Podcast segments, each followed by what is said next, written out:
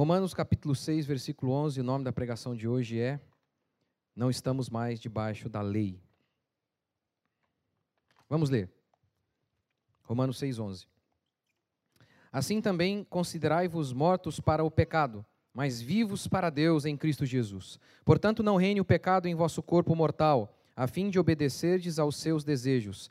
Tampouco apresentei os membros do vosso corpo ao pecado como instrumentos do mal, mas apresentai-vos a Deus como vivificados dentre os mortos, e apresentai os membros do vosso corpo a Deus como instrumentos de justiça. Por quê?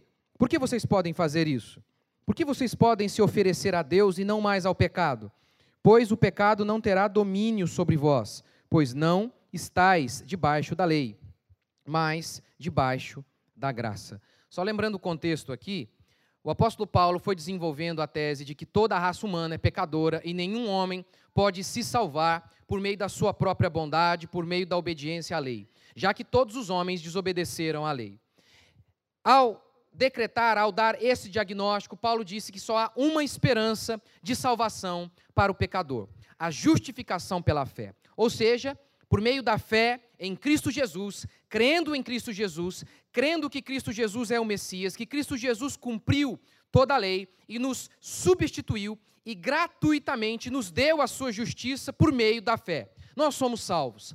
Ao crermos nele, nossos pecados são perdoados, nós morremos em Cristo Jesus, nós nascemos em Cristo Jesus. E assim, o velho homem, aquele que nós herdamos de Adão, que era escravo do pecado, morreu. O pecado não morreu. Quem morreu fomos nós. E Paulo repete repete repete isso. Nós morremos, nós morremos, nós morremos. Estamos, estamos vivos para Deus. Estamos vivos para Deus. Esse é o tema que Paulo está desenvolvendo aqui. E aí, Paulo então diz: olha, assim, já que vocês estão mortos, considerem-se mortos. Não ofereçam seus corpos para o pecado. Por quê? Porque vocês não estão debaixo da lei. O que significa essa expressão? Não estamos mais debaixo da lei. É muito comum ver um artista gospel postar uma foto seminu e logo em seguida falar algo nesse sentido: eu não estou mais debaixo da lei. É muito comum ver um cristão cansado de dormir com a mesma mulher, ele quer trocar de mulher. E aí, nesse instante, ele diz: nesse instante, ele diz: eu não estou mais debaixo da lei. É muito comum ver um pastor querendo inventar moda, querendo acrescentar coisas no culto que Deus nunca ordenou. É muito comum ver, nessa hora, um pastor dizendo: Não estamos mais debaixo da lei. Jesus disse: Eu conheço as minhas ovelhas, as ovelhas, me, as minhas ovelhas me conhecem e elas escutam a minha voz. Eu falo e elas sabem me identificar. Entretanto, os filhos do diabo ouvem a voz de Deus e escutam os próprios ecos. Eles leem uma passagem como essa e distorcem-na para eles, o sentido de não estou debaixo da lei é licença para pecar. É isso. O filho do diabo, que está no meio das igrejas, o joio está aí por aí. O filho do diabo, ele ouve a fala perfeita de Paulo, porque não há problema na fala de Paulo. A fala de Paulo não induz ao pecado. A fala de Paulo, não estamos debaixo da lei, não induz a libertinagem é a uma vida de pecado. Não. A fala de Paulo é perfeita, é clara, é divina. Não há problema algum nela. O problema é no homem maligno que a distorce. O que significa, então, não estamos debaixo da lei? Primeiro, não estamos mais debaixo do peso da condenação da lei. Paulo explica isso em Gálatas. Cristo nos resgatou da maldição da lei, fazendo-se ele próprio maldição em nosso lugar, porque está escrito: Maldito todo aquele que for pendurado em madeiro. Deus deu a lei e disse: Se vocês cumprirem, vocês serão abençoados. Se vocês não a cumprirem, vocês serão amaldiçoados. Paulo, ao longo de Romanos, está nos dizendo: todos descumpriram. Por isso, todos estão debaixo da ira de Deus. Toda a raça humana é maldita. Toda a raça humana tem Deus como aquele que o amaldiçoa. toda a raça humana tem Deus como juiz que o persegue. Aquele homem está foragido da justiça, a justiça está perseguindo-o. Deus é este juiz, este policial que persegue o homem. Onde o homem vai, ele o persegue para matá-lo, destruí-lo. Por quê? Porque Deus é justo juiz e não pode permitir que um homem fique impunemente aí fora. Paulo diz: Isso não acontece mais com vocês. Vocês não estão mais nesse estado em que Deus está completamente irado contra vocês. Vocês não estão mais nesse estado. A ira de Deus não pesa mais sobre vocês.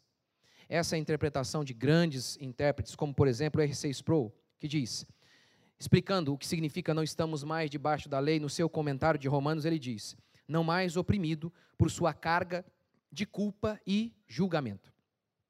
Calvino também diz algo semelhante, algo semelhante. Ele diz assim: Isso aqui, o fato de não estarmos mais debaixo da lei é uma palavra de ânimo para o conforto dos crentes, a fim de que não percam o ânimo em seus esforços por alcançar a santidade pela conscientização de sua própria fragilidade. O que ele está querendo dizer com isso? Eu explico. O que Deus está dizendo é: olha, o ser humano, o, o, o cristão, ao se converter, diante de suas falhas, podia ser tentado a desistir. E Calvino diz: não, nós não estamos mais naquele estado em que a única coisa que nos era dada era ira de Deus. Justa condenação. Justa condenação. Agora nós estamos debaixo da graça. Os ímpios estão debaixo da ira de Deus. Suas culpas não foram perdoadas. Eles não estão em um estado de graça. Entretanto, nós somos filhos amados de Deus. Isso não significa dizer que Deus não nos puna, que Deus não nos discipline. Mas a ira dele não está direcionada a nós. Nós não estamos num estado de maldição constante. Filhinhos, não pequeis. Se vocês pecarem, vocês possuem um advogado diante de Deus. Não é o caso do ímpio. O ímpio não tem perdão de seus pecados, porque ele não está em Cristo Jesus. É somente em Cristo que há perdão de pecado. Os ímpios não estão. Suas orações não sobem ao céu. O seu trabalho não é abençoado. O que eles fazem, como diz a Escritura, o que vocês conquistam, o dinheiro que vocês têm, cai num bol numa bolsa furada. Vocês são tão malditos que quando vocês possuem as coisas, vocês não conseguem desfrutar delas. Vocês são malditos, porque vocês estão debaixo da ira de Deus. Calvino então vai dizer: Isso não acontece mais conosco. Nós somos amados de Deus. Deus nos ama.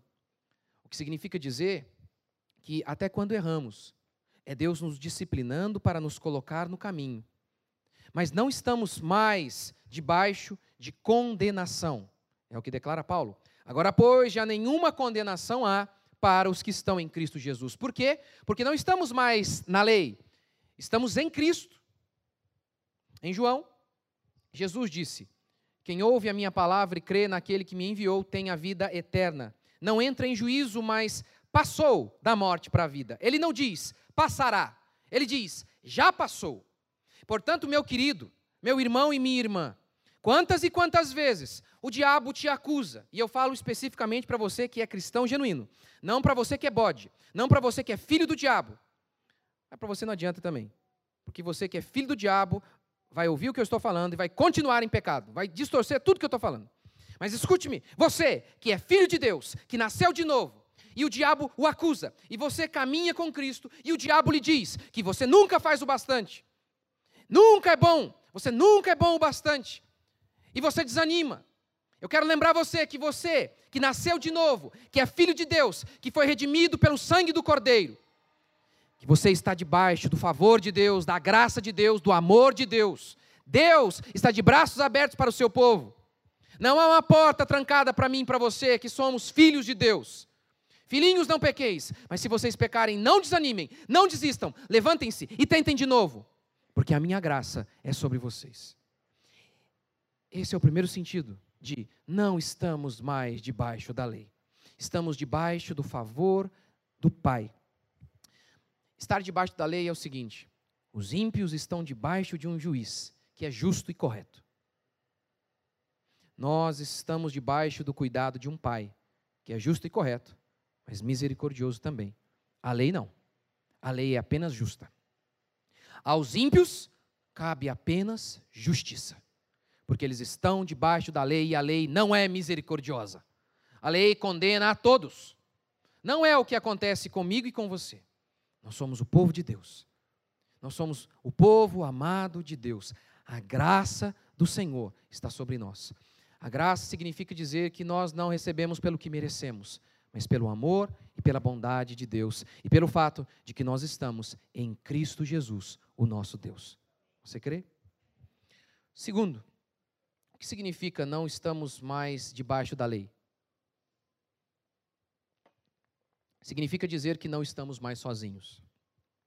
Não significa dizer que nós não que nós que Jesus aboliu a lei, que nós podemos matar, mentir e adulterar. Não é isso.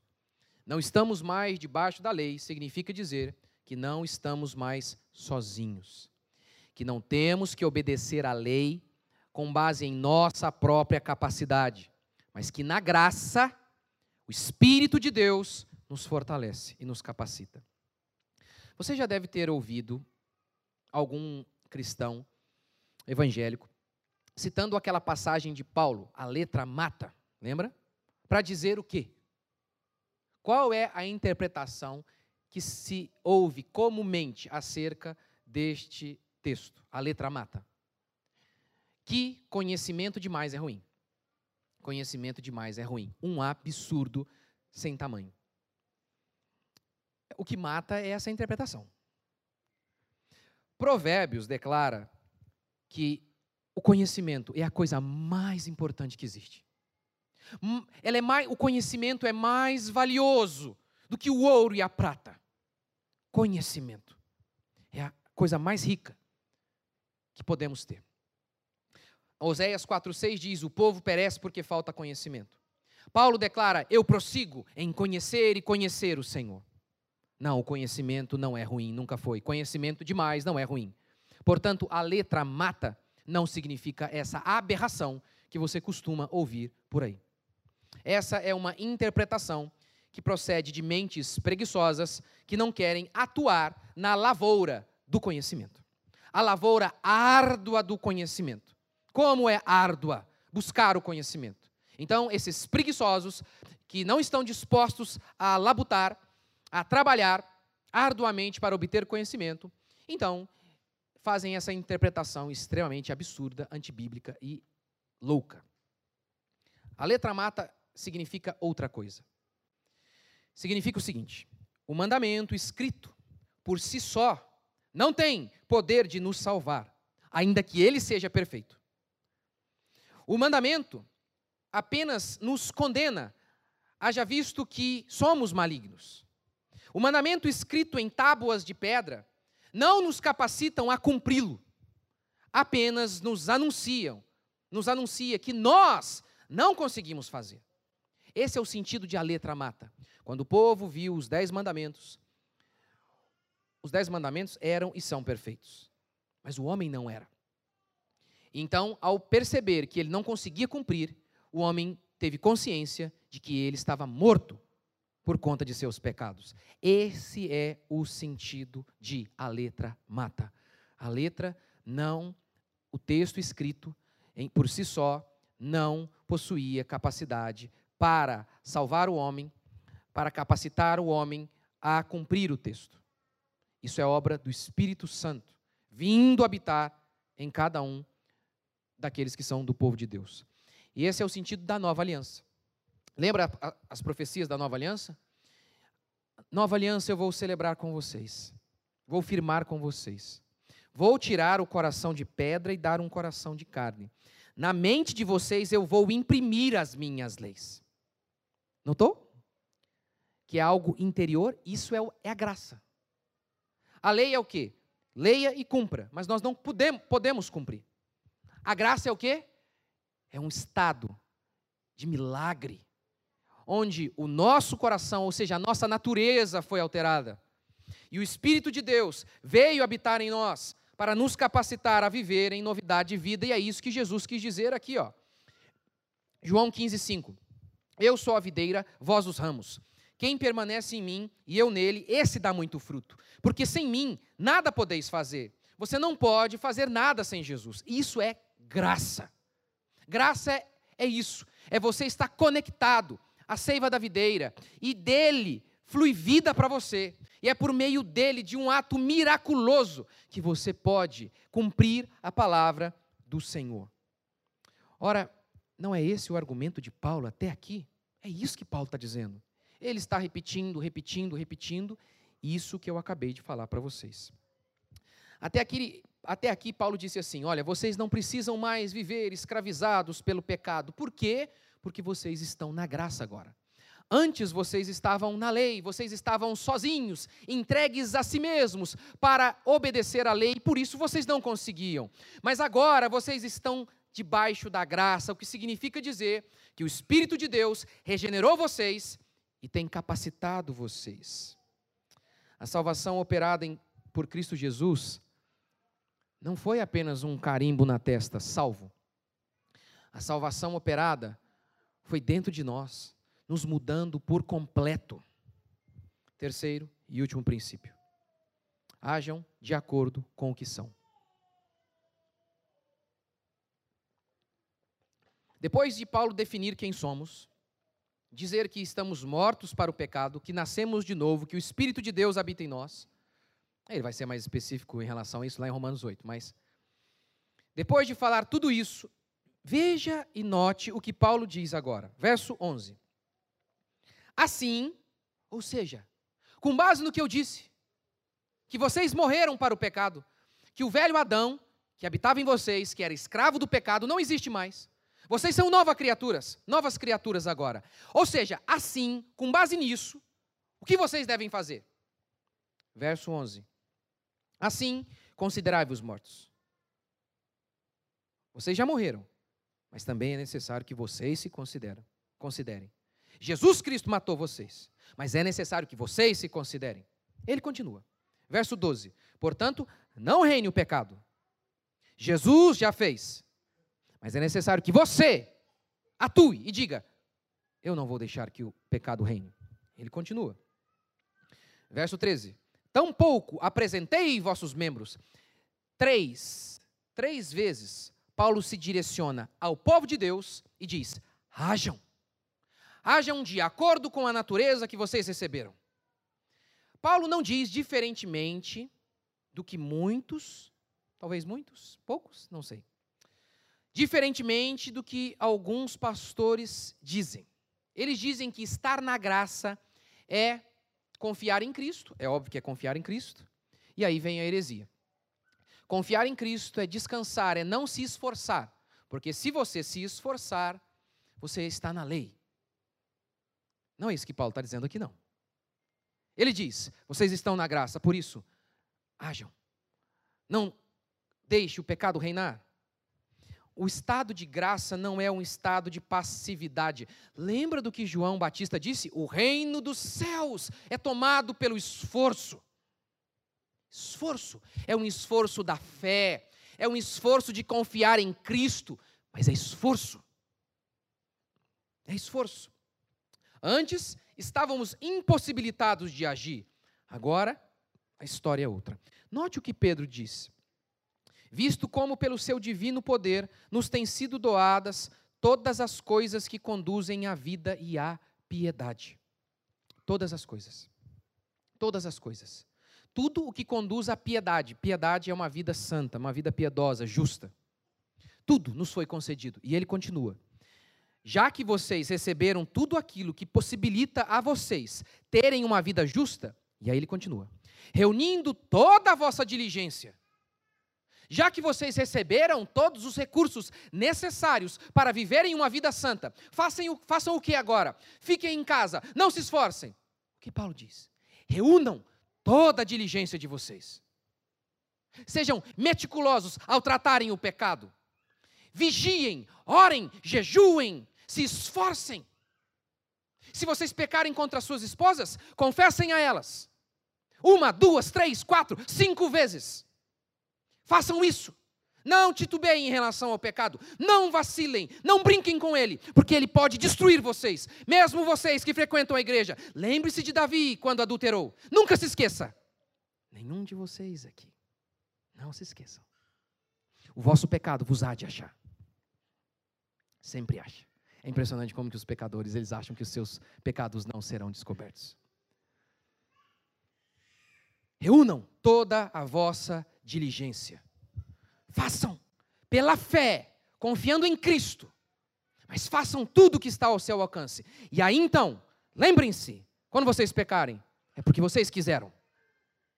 É porque eu quis. Porque todos os recursos que nos conduzem a uma vida piedosa nos foram dados em Cristo Jesus. Portanto, não reine mais o pecado em vossos corpos. Vivam vidas justas e santas. Ao ouvirem o pregador, que é um enviado de Deus, se vocês concluírem que ele interpretou o texto de maneira correta, ouçam como boca de Deus falando com vocês. Escutem seus profetas, diz a Escritura. E assim, vocês vão prosperar. Seus caminhos serão de bênção, de felicidade e de alegria. Vamos ficar de pé?